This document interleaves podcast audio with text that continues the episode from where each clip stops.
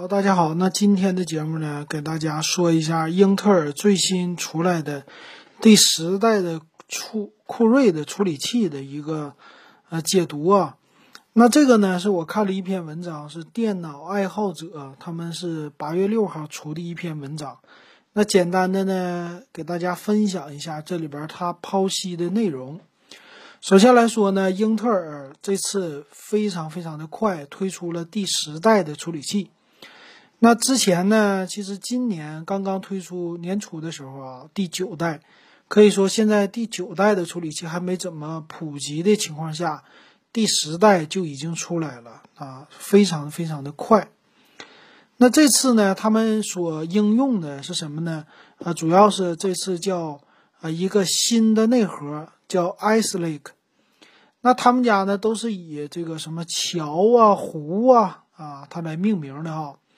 那第八代的时候呢，叫什么 KB Lake 啊，然后到了第九代，那个架构呢，其实没怎么太变化，但是到第十代的时候呢，呃，作为酷睿的处理器，它里边的架构是有了一个新的架构啊，做了一个变化，但是呢，这文章里边说到啊，第十代的处理器呢，为什么这么快的就上市？说是第九代处理器啊。叫移动酷睿处理器，在一九年的四月份刚刚发布。那第十代这在九月份啊，其实是八月份就发布了啊。他说呢，是因为跳代了。他说这个第十代的叫移动酷睿处理器呢，属于叫 Y 系列和 U 系列，也就是我们常说的低功耗的系列，它并不是这种普通功耗的系列的啊。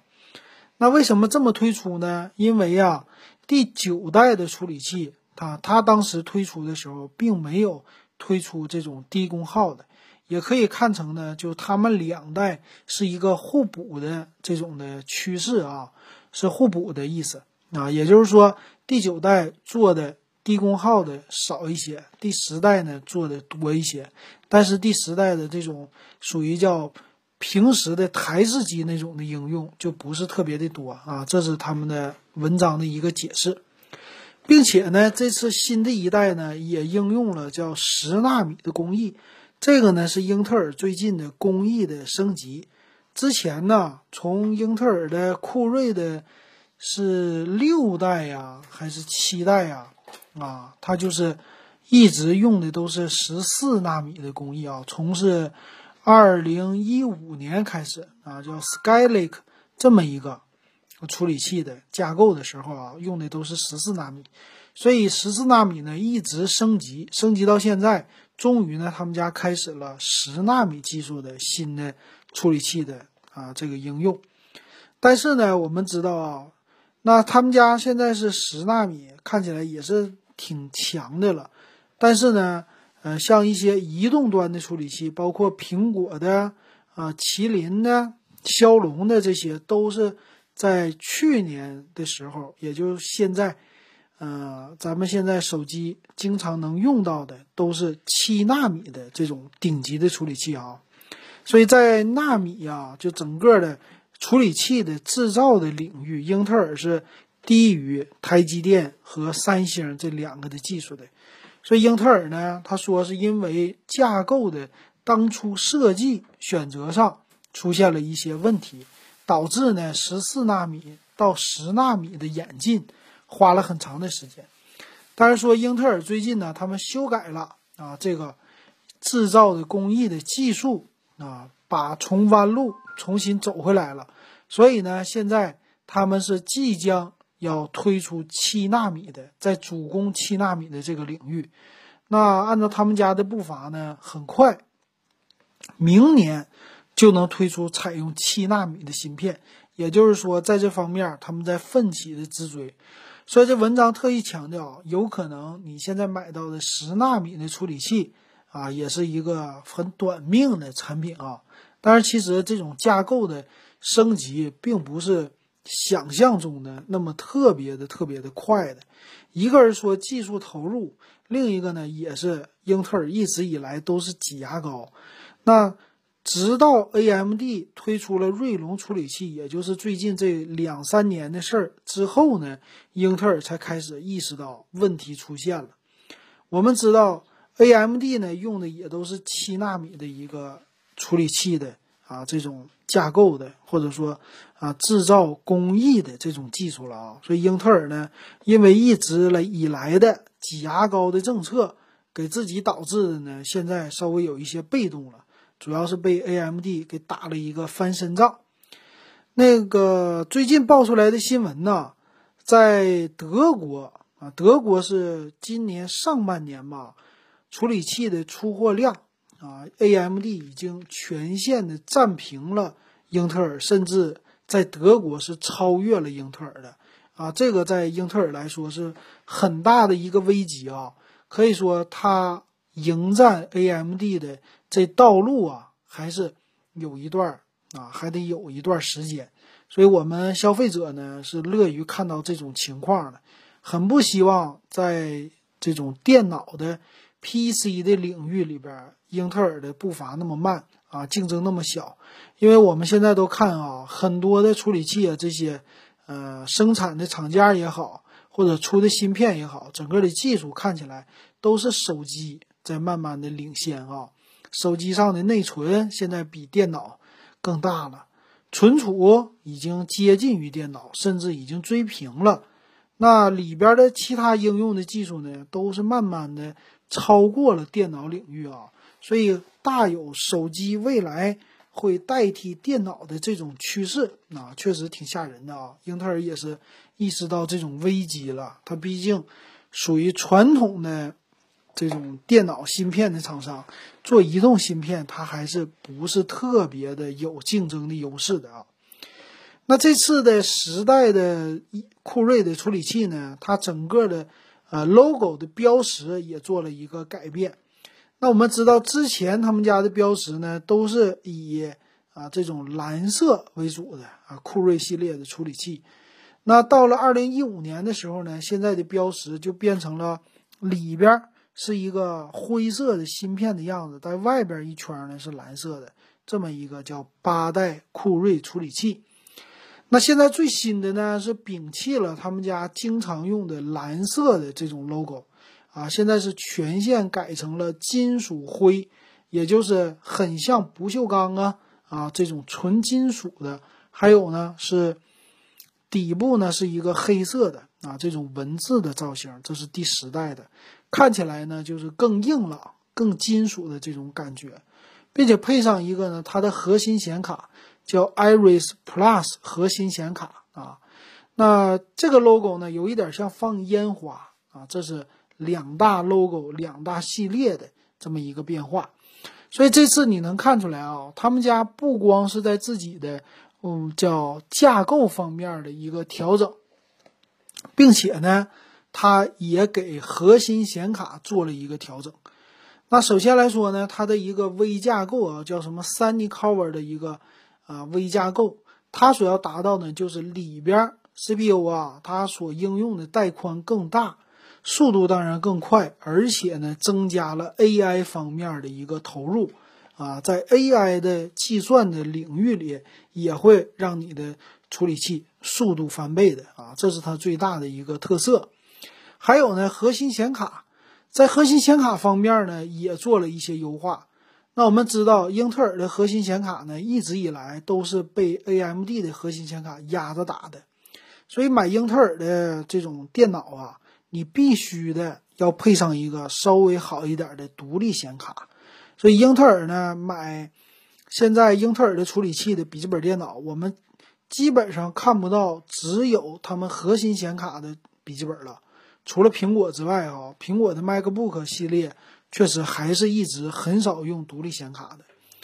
但是呢，啊，它的独立显卡这种卖的，就是集成了核心显卡的处理器呢，它的性能其实并不是特别的强，显示性能，尤其是玩游戏这领域啊。所以这次呢，因为 AMD 的锐龙系列的核心显卡确实太猛了。所以给英特尔呢，造成的是他们的显卡也做了升级。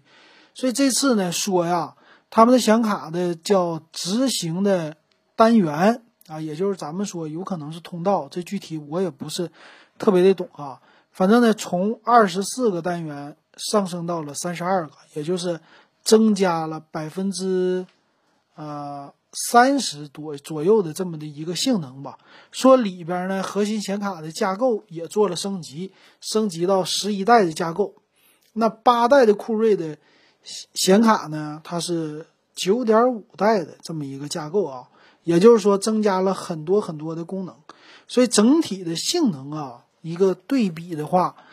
跟八代的核心显卡比，十代的这核心显卡呢，性能翻了嗯不到一倍啊，就不到一倍，但是百分之四十是有可能的了。也就是说呢，现在用它的核心显卡玩一些游戏，基本上能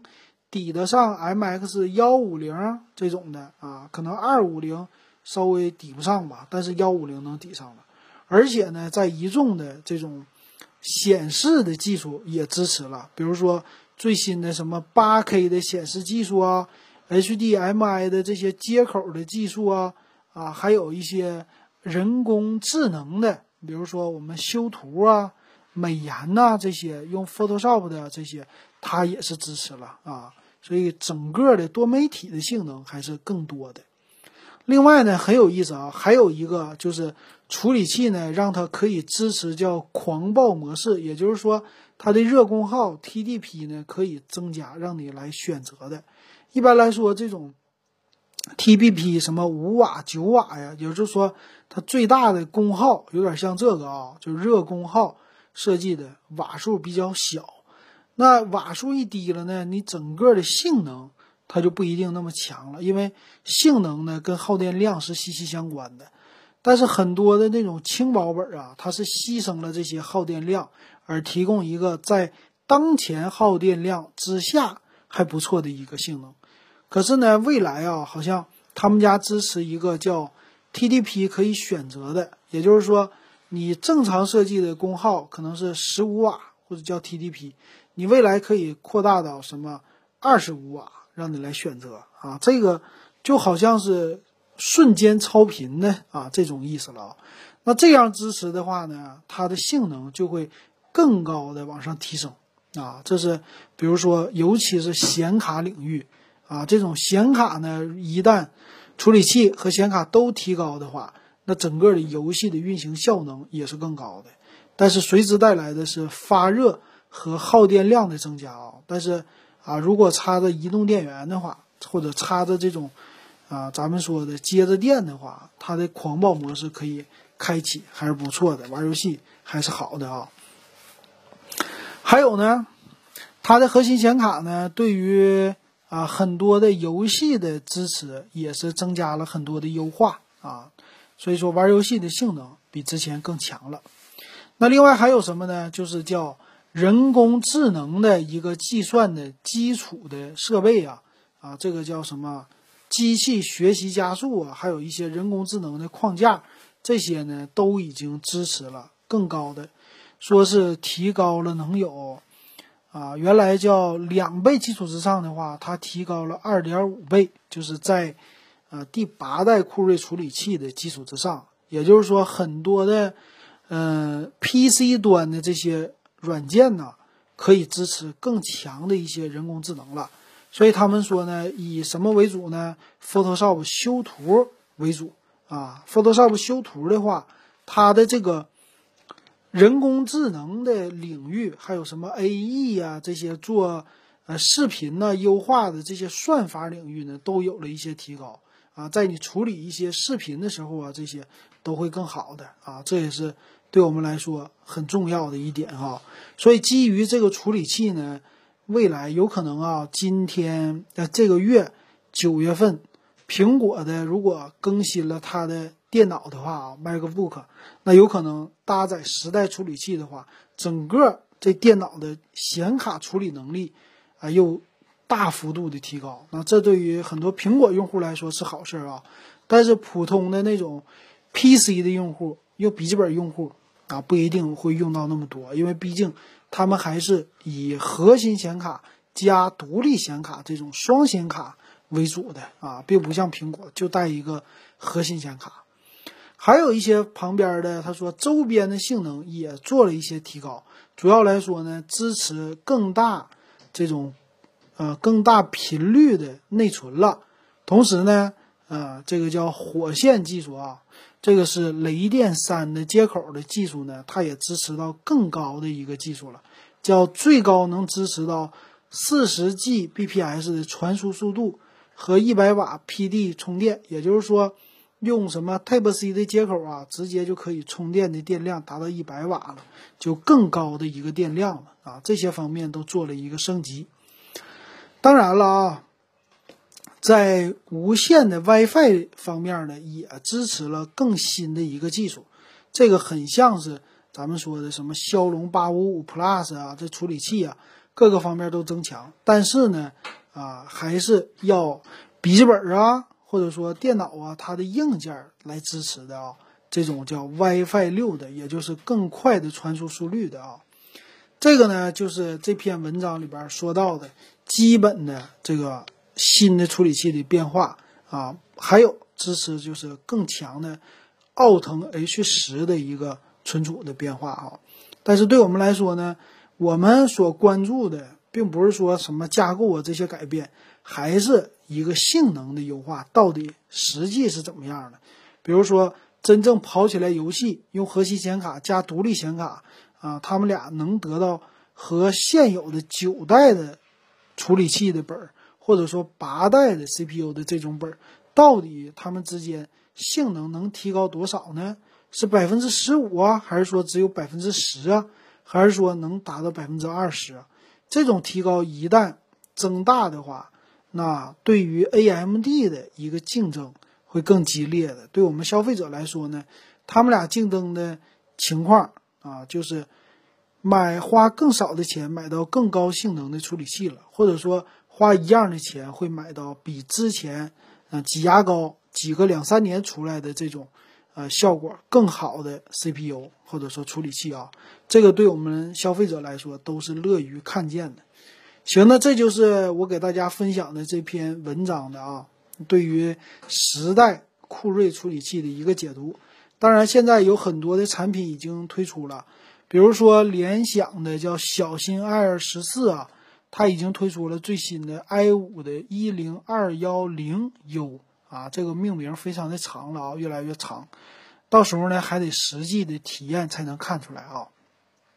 但是挺值得期待的啊，毕竟。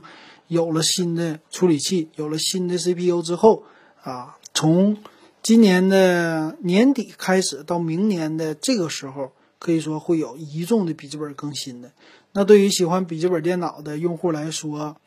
啊，现在又是一个换新机的时候了啊。到年底的时候，又有一批笔记本要更新了啊。这样的话，终于感觉今年的这个英特尔的发 CPU 的速度终于赶上。啊，手机的速度了啊，这是挺好的一件事儿的哈。行，那今天关于这个简单的处理器的解析就给大家说到这儿，感谢大家的收听。